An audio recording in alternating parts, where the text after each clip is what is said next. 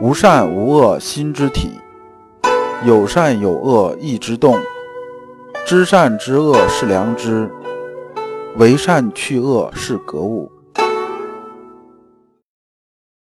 各位同道，大家好，我是老刘刘长志。您现在在收听的是由老刘播讲的《传习录》通俗讲解。老刘说心学，带您领悟心学入世的智慧。各位同道，大家好，今天我们继续讲解《传习录》。今天的题目是义的体和用，对应的《传习录》章节是一三八上。因为一三八这个章节啊，相对来说东西比较多，那么我们拆成两讲来讲。我们还是带着问题啊来听这一讲。问题有两个：一，知者义之体，悟者义之用。它们的含义究竟是什么？这是我们本讲的重点。第二个问题是，知、义、悟指的是什么？因为心学里边呢，这个知、义、悟这三个字呢，是经常能看得到的。如果啊你搞不懂，心学很难能搞得明白，有点像那个读易经里边的“元亨利贞”四个字似的。那个四个字啊，如果你搞不清楚什么意思啊，你看那个卦是越看越晕的。我们看《传习录》原文，来书云：“教人以致之明德，而借其及物之昏暗之事，身居端坐，不闻教告，遂能至于知至而明德乎？纵令静而有觉，稍悟本性，则亦定会无用之见。果能知古今，达事变而致用于天下国家之实否乎？”其曰。知者义之体，悟者义之用。格物如格君心之非之格，与随超物，独不得种臣见，亦恐于道未相吻合。我们看顾通桥啊，这封书信呢，相对来说写的就比较尖锐了，也比较犀利。我把他这意思啊，我用白话说一下。他说啊，说你啊，阳明先生啊，你跟大家说啊。朱熹啊，搞这套东西是不对的，就是搞这个及物穷理，在事事物物上的求啊，这个是不对的。那么呢，我们应该是求到哪儿呢？求到自己内心里边。那么既然呢，你要这么说的话，那我的理解就是什么呢？就说呢，我们是内心呢是最重要的，外边无所谓了。那么这些昏暗之事啊，昏暗这里边指啊是愚昧的意思，就是这愚昧啊，相对来说悟性啊不是很高的人呐。他听了你这个东西啊，他就会被误导啊，他就会怎么呢？他会天天啊找个安静的地方一坐，然后呢也不管天下这些事儿啊，外边的事儿爱怎么着怎么着，为人处事这些事儿爱怎么样怎么样，跟我没关系吧？那我只要悟本性就行了，我就打坐嘛。其实这个这么搞下去，就搞成这种枯禅了。这种搞法呢，搞到最后就变成一个定慧无用之见啊。这定慧呢，就是佛教里边讲的，就是佛家修身这东西。说，那你这么搞，不这不出事了吗？这对这个世间事儿是没多大用处的。那么这种人呢，你把这个儒家这些人呢教育成这种人，天下读书人都搞成这个样子，那他怎么能啊修齐治平啊？你这不是纯粹误人子弟吗？这是他问的第一个意思。第二意思是说啊，你说啊，知者亦知体。物者意之用，那么你讲这话和格物如格君心之非之格，就是讲这格物这格是什么意思？虽然呢，你这话听着好像是见地很高啊，说你跟那个朱熹那个说法是不一样，你看着是比他那个先进，但是你讲这东西似乎啊跟咱们儒道啊不吻合呀。那么这里边呢，老刘把这个题外的东西再讲一下啊。这里边我们首先说这么一句：非黑即白的认知啊，往往是由高度不足来造成的。就说呢，我们很忌讳啊，学中华文化的时候啊，你的思维啊就是直线的，直线就是什么呢？非黑即白，非对即错啊。我们看先生啊，是说朱熹讲的不对啊，你不能及物穷理，不能在事事物物上去求。但是啊，先生从来没说啊，这个事情既然说不能在这上面求，那这事儿就不干了。他也从来没讲要一棍子打死啊。这个就是顾东桥自己想的，就想当然是这么认为的。这里面呢，这个知呢，朱熹认为的知呢是知识，而先生认为这知呢是知觉，这是他们俩最大的这种分别。那么这里边还有一句啊，就是“格物如格君心之非之格”啊。这个“革君心之非”啊，是从哪儿来的？是从《孟子离楼篇》上来的。原话的是说啊，人不足于事也，政不足见也，唯大人未能革君心之非。这意思是说呢，说仁政啊是出于君主这种人心啊。如果啊君主啊心不仁呐，下边就不可能有仁政的。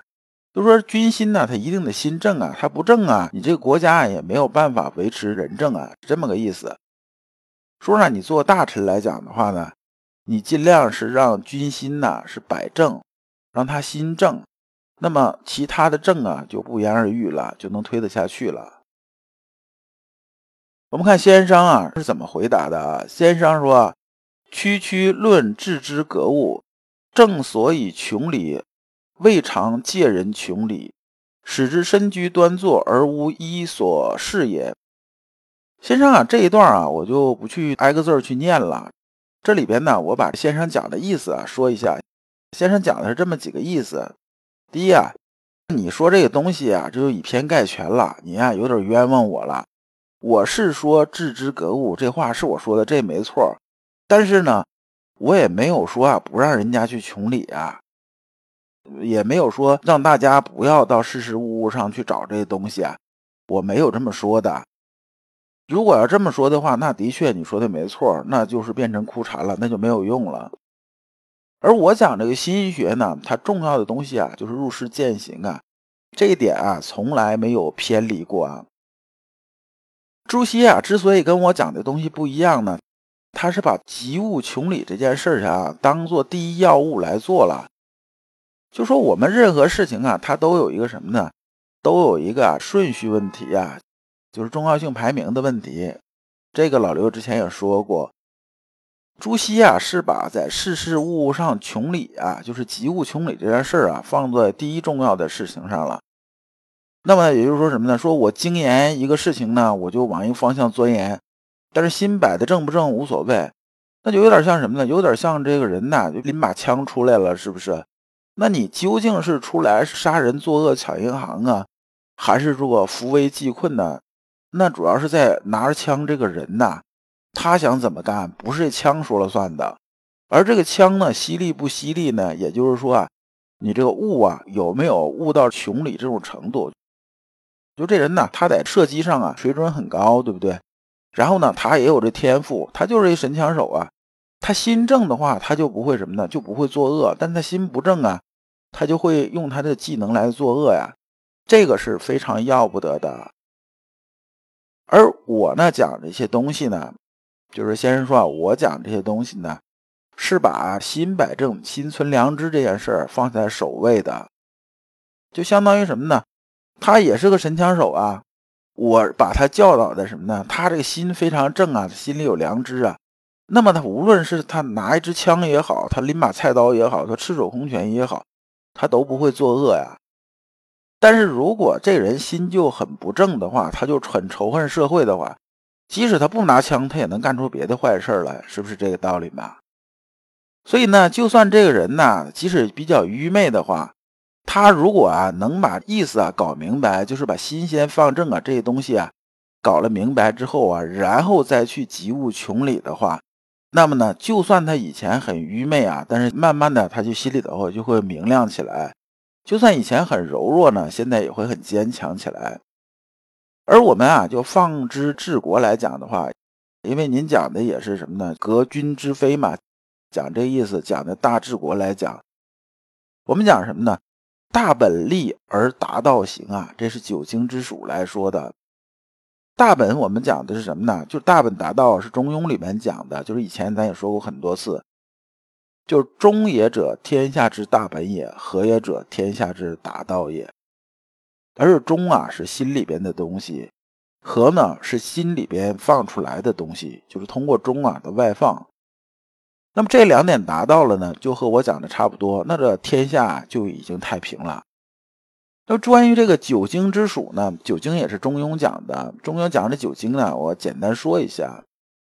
九经啊，就是这么九个要素，就是修身也、尊贤也、亲亲也、敬大臣也、体群臣也、子庶民也、来百公也、柔远人也、怀诸侯也。就是说呢，你要一个国家干好这么九件事啊，这九经都干好了，这自然就天下太平。我们看这九经啊，第一点是什么呢？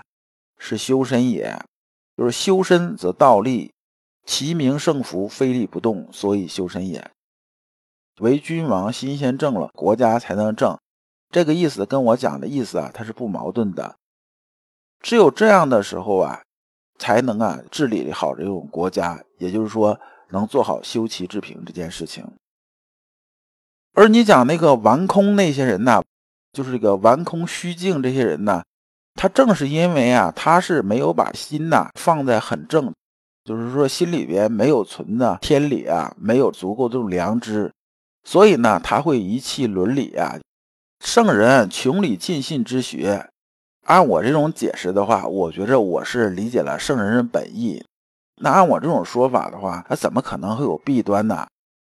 先生接着说啊，说我们身体的主宰是什么呢？身体主宰是我们的心呐。就是如果我们心都没了的话，那人基本上就是行尸走肉了嘛，对不对？那么心在哪儿呢？心呢，不是说我们解剖学上讲的心脏，是说啊，我们啊胸腔里边啊那一团气啊，它来指导着我们怎么去做事，怎么怎么样。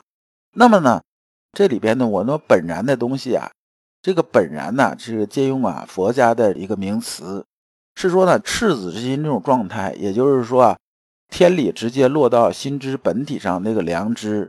而我们之前也讲过，良知是什么呀？良知简单的说啊，就是是非之心，人皆有之啊。我们先判断这事儿啊能做不能做，就是有是非之心，这就是我们的良知。只是我们良知是符合天性的，那么这就是天理啊落在心之本体上。那么我们这种感知啊，对外这种感知啊，就是意，这个意啊就会有冲动、有倾向性。就说呢，我们大街上看着一美女时候，马上心里一动，动完之后就喜欢嘛。这个动和喜欢呢，就是意。然后有知啊，才能有意，就是我们得看到，我们得感觉到，我们才能有我们的意啊，就是有那一冲动。否则你有什么意啊，对不对？所以啊，这个知啊，就是意的本体啊。那么，意之所用啊，必有其物，物即事也。这句话呢，在阳明心学里边很重要。阳明心学里边讲着物，物是什么？物是指事儿啊。这事儿呢，不是说很具体的指某什么什么什么事儿，它可大可小。比如说啊，你去想喝杯水，那么这是一件事儿吧？这是一件事儿。